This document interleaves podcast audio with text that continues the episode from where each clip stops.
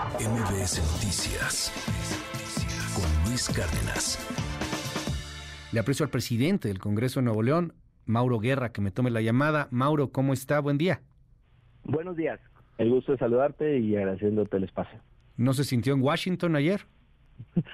Pues Digo. estuvo peor, este, porque es evidente que lo que se buscaba o lo que intentaban era no permitir que el Congreso pudiera tomar una decisión eh, que estaba, eh, que está en la Constitución, que está establecida, que los órganos eh, máximos de justicia, eh, como es la Suprema Corte y la Sala Superior Electoral, habían ratificado que era el Congreso el que podía tomar esa decisión.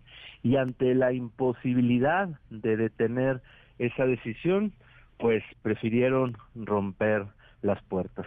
Militantes y simpatizantes de Movimiento Ciudadano parecería que mandados a hacer o mandados a que hicieran ese interés de romper la sesión, eh, pues rompieron las puertas, aventaron a mujeres policías de fuerza civil, el organismo de seguridad del propio gobierno.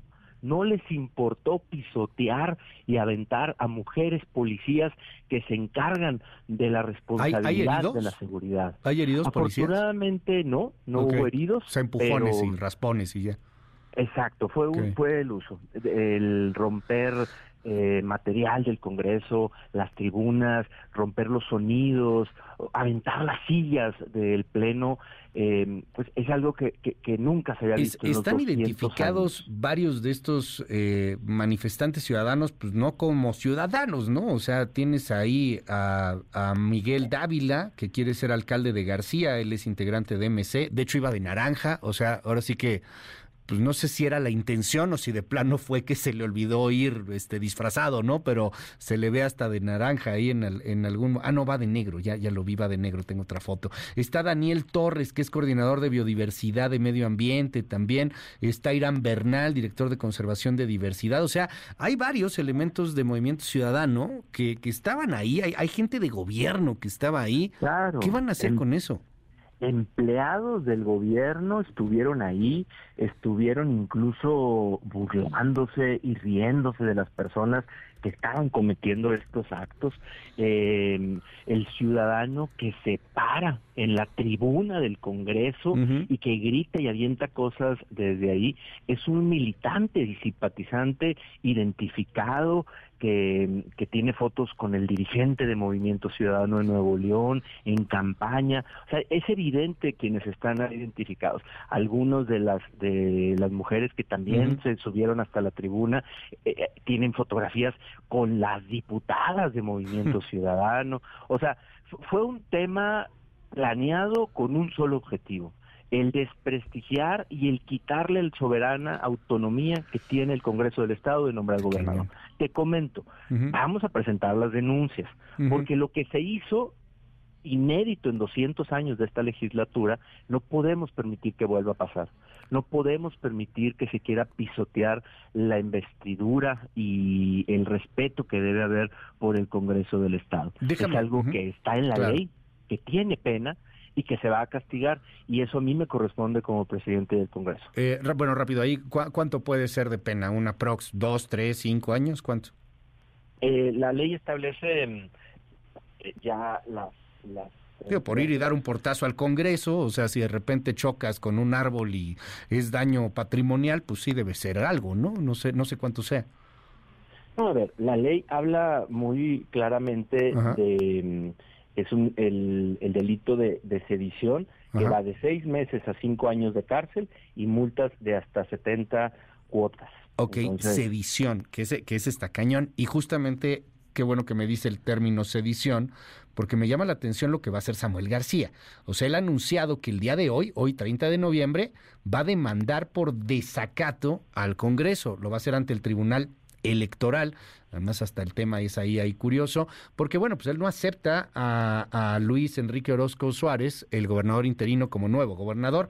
Es Samuel García, escuchémoslo. Estoy tranquilo en que cualquier acto que hagan ahorita no van a poder cumplir las sentencias del juez. que yo voy a esperar para ir a demandar el desacato, ir al incumplimiento al tribunal y seguir como hemos estado hasta ahorita. ¿Esto puede acabar que en, desaparición de poderes es lo que están buscando? ¿Qué, ¿Qué, está sucediendo ahí? ¿Qué pasa si lo impugna? Cuéntenos. Pues yo creo que las sentencias fueron muy claras, tanto del Tribunal Electoral como de la Sala Superior. Entonces, nosotros cumplimos y acatamos lo que ellos mandataron. Si él va a ir al Tribunal Electoral, pues estamos seguros que nos darán la razón porque hicimos todo apegado a derecho. Se debatió el tema, se invitó a que todos los diputados propusieran personas y se votó. Y fíjate que un dato muy curioso, eh, Luis Orozco fue votado por unanimidad de los 25 diputados que sí votaron. El resto no votó ni por sus candidatos que ellos mismos habían registrado. Por lo tanto, pues bueno, será un tema de interpretación, pero al final la, la decisión que tomó el Congreso fue apegada a derecho estoy seguro que los tribunales lo confirmarán y que es preocupante que en lugar de que el gobernador entienda que la división de poderes es para que cada quien haga lo que le toca, quiera seguir judicializando. Me preocupa cómo quiere ir a una campaña presidencial, cómo quiere ir a un Estado de la República a decirles del Estado de Derecho cuando no respeta lo que hace el Congreso. Decirles que quiere hacer una nueva constitución cuando no respeta ni la constitución que él propuso. En la reforma integral, él presentó el documento donde se habla que es el Congreso el que nombrará al gobernador interino. Y hoy no lo quiere cumplir. Cañón. Bueno, pues vamos a seguir de cerca este asunto. Cierro preguntándole a Mauro Guerra, presidente del Congreso de Nuevo León. Acabo de platicar con el gobernador interino, Enrique Orozco, y me dice el gobernador interino no descarta que el sábado pues no pueda ni entrar a Palacio Nacional. Ya Javier Navarro, que es el que quiere dejar eh, Samuel García a cargo de, Nuevo León, ya, ya él dijo que si es necesaria la fuerza pública la va a usar. ¿Qué escenario ven ahí? Es que, no puede entrar el gobernador interino, ¿no? Yo veo un escenario donde se respeta la ley, donde las fuerzas de seguridad del Estado reconocen al Congreso del Estado como el único responsable de nombrar a un fiscal, perdón, a un gobernador interino. Por lo tanto, se tendrá que hacer ese respeto. El día de ayer yo hablé con el secretario de Seguridad, Gerardo Pámanes, para que los policías de Fuerza Civil nos auxiliaran en la zona conurbada del Congreso y pudiéramos así pues garantizar la seguridad después del atentado que sufrimos. Este, yo espero que se tome en cuenta por parte del Ejecutivo la responsabilidad que tiene de garantizar el Estado de Derecho. Si lo que quiere es irse a campaña, que se vaya y que deje trabajar en Nuevo León a los que quieren trabajar por el bien del Estado. Mauro Guerra es el presidente del Congreso de Nuevo León. Muy buenos días, gracias Mauro. Buenos días y gracias por el espacio. MBS Noticias con Luis Cárdenas.